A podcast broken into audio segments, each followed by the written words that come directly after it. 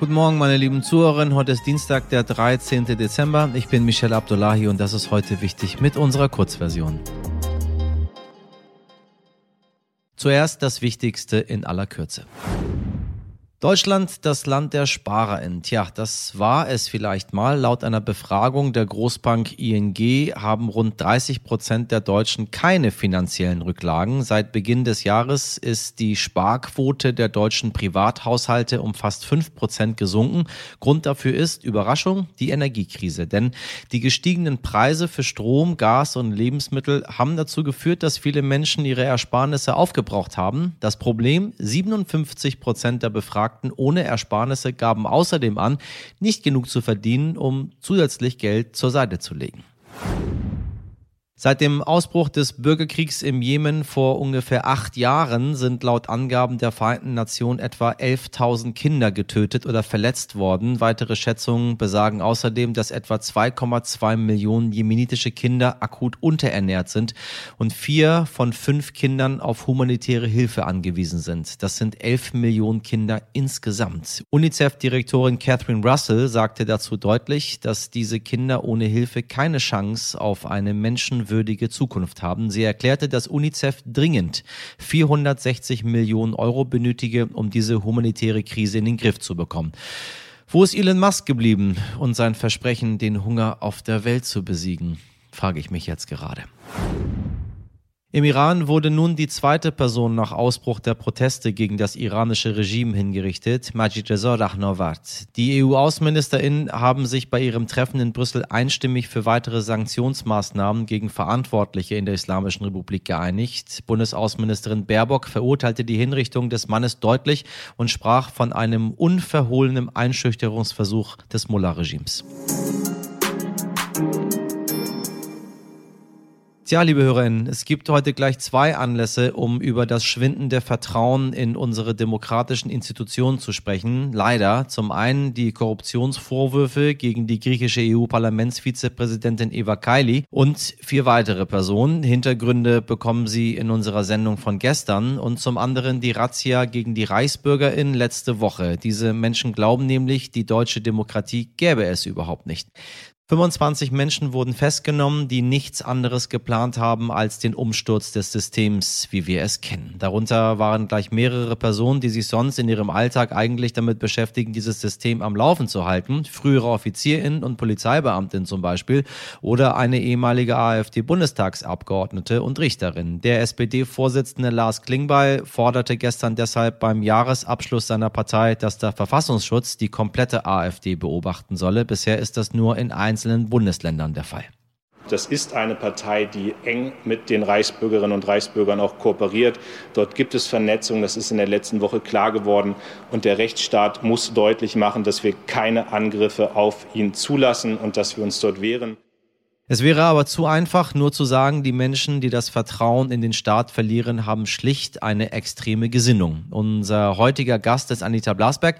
Sie ist Journalistin bei der Zeit, studierte Sozialwissenschaften, Politik und Psychologie und sie hat für ihr Buch Der Verlust mit Menschen in ganz Deutschland gesprochen, über ihr Grundvertrauen in die deutsche Demokratie oder eben auch darüber, warum es fehlt. Und keine Angst, jetzt erwartet sie kein hochtheoretisches Gespräch, sondern Anita erzählt uns gleich, wieso auch ihre Mutter das Vertrauen fehlt, die ihr Leben lang gerne gewählt hat.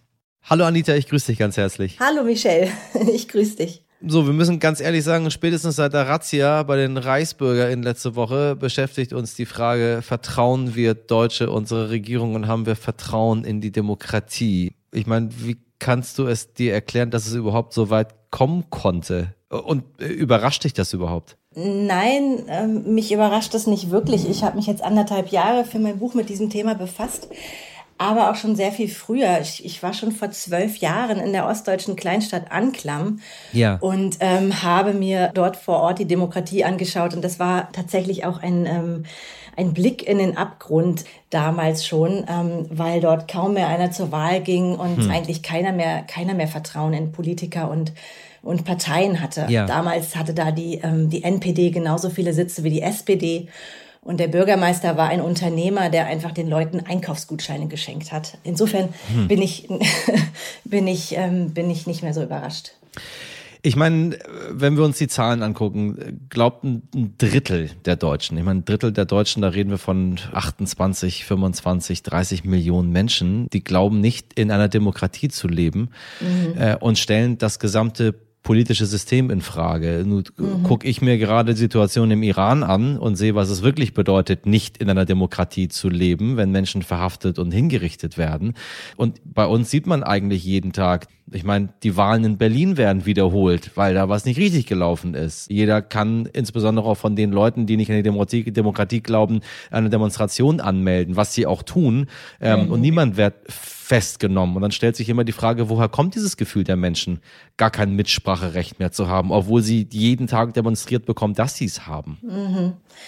Ich glaube, dass das hängt damit zusammen, dass, dass viele Menschen vielleicht nicht mehr das Gefühl haben, bei den Themen, die ihnen wichtig sind, dass da auch tatsächlich politisch was angepackt wird. Ähm, also nimm jetzt beispielsweise den Klimawandel, der vielen Deutschen wirklich als Problem sehr, sehr wichtig ist. Oder, oder nimm die Situation auf dem Immobilienmarkt, dass viele Menschen sich einfach die Miete nicht mehr leisten können. Ja. Oder das Gesundheitssystem und das Bildungssystem, also Systeme, die wirklich hm. am Limit laufen.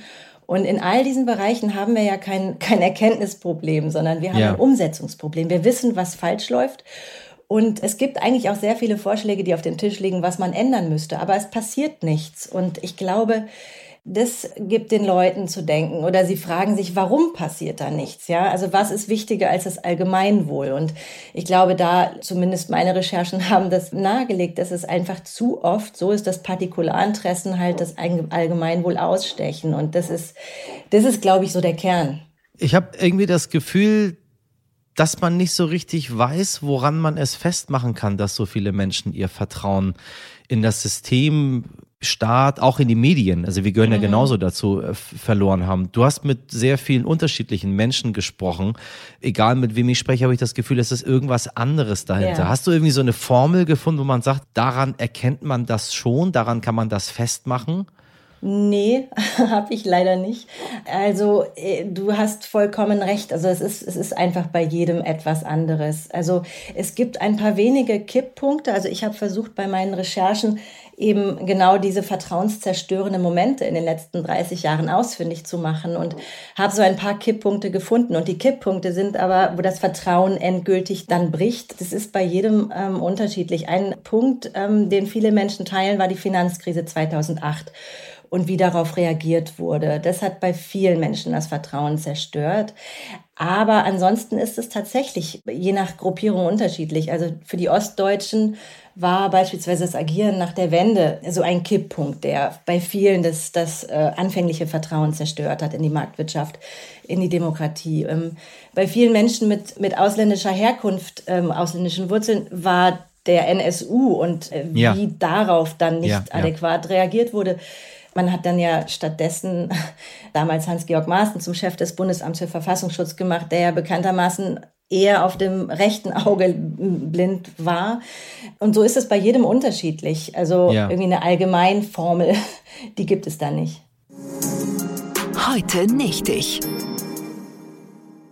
Amerika, das Land der unbegrenzten Möglichkeiten. Wie oft haben Sie diesen Spruch schon gehört? Vor allem in den letzten Jahren merkt man allerdings immer wieder, dass die Möglichkeiten in den USA vielleicht doch ein wenig begrenzt sind. Tja, und um diesem Motto endlich wieder Bedeutung zu verleihen, hat sich eine Aufsichtsbehörde in Los Angeles etwas ganz Besonderes ausgedacht, denn sie haben einen offiziellen Antrag bekommen. In diesem Antrag fragt ein Mädchen nach einer Einhornlizenz. Die kleine Madeline möchte die Erlaubnis Erlaubnis des Amts für Tierpflege und Kontrolle im Bezirk LA haben, ein Einhorn zu suchen und bei erfolgreicher Suche dieses Einhorn in ihrem Garten zu halten. Und da bald Weihnachten ist und die USA ganz dringend an ihrem Ruf der unbegrenzten Möglichkeiten arbeiten müssen, hat die Direktorin des Bezirksamtes eine dauerhafte Einhornlizenz erfunden.